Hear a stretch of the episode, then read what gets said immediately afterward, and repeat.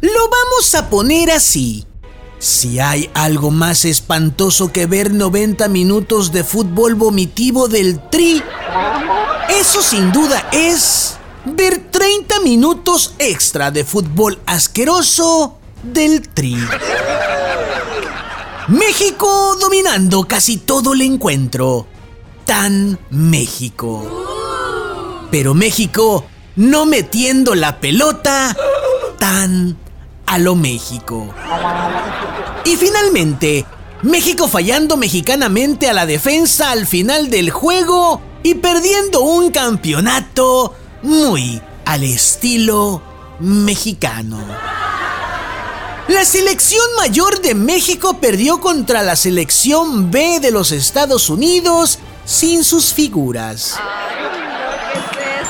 Así es México en las copas. Así es México en las eliminatorias. Así es México en los mundiales. Ah, y también así es México en los partidos amistosos. ¡Viva! ¡Viva Germán el Tata Martino! ¡Y viva la selección mayor! Mentiras mías. Ojalá que al regresar a México, la Federación Mexicana de Fútbol no les reembolse los viáticos y les pague la mitad de su sueldo, para que sepan lo que se siente que le queden a uno a deber.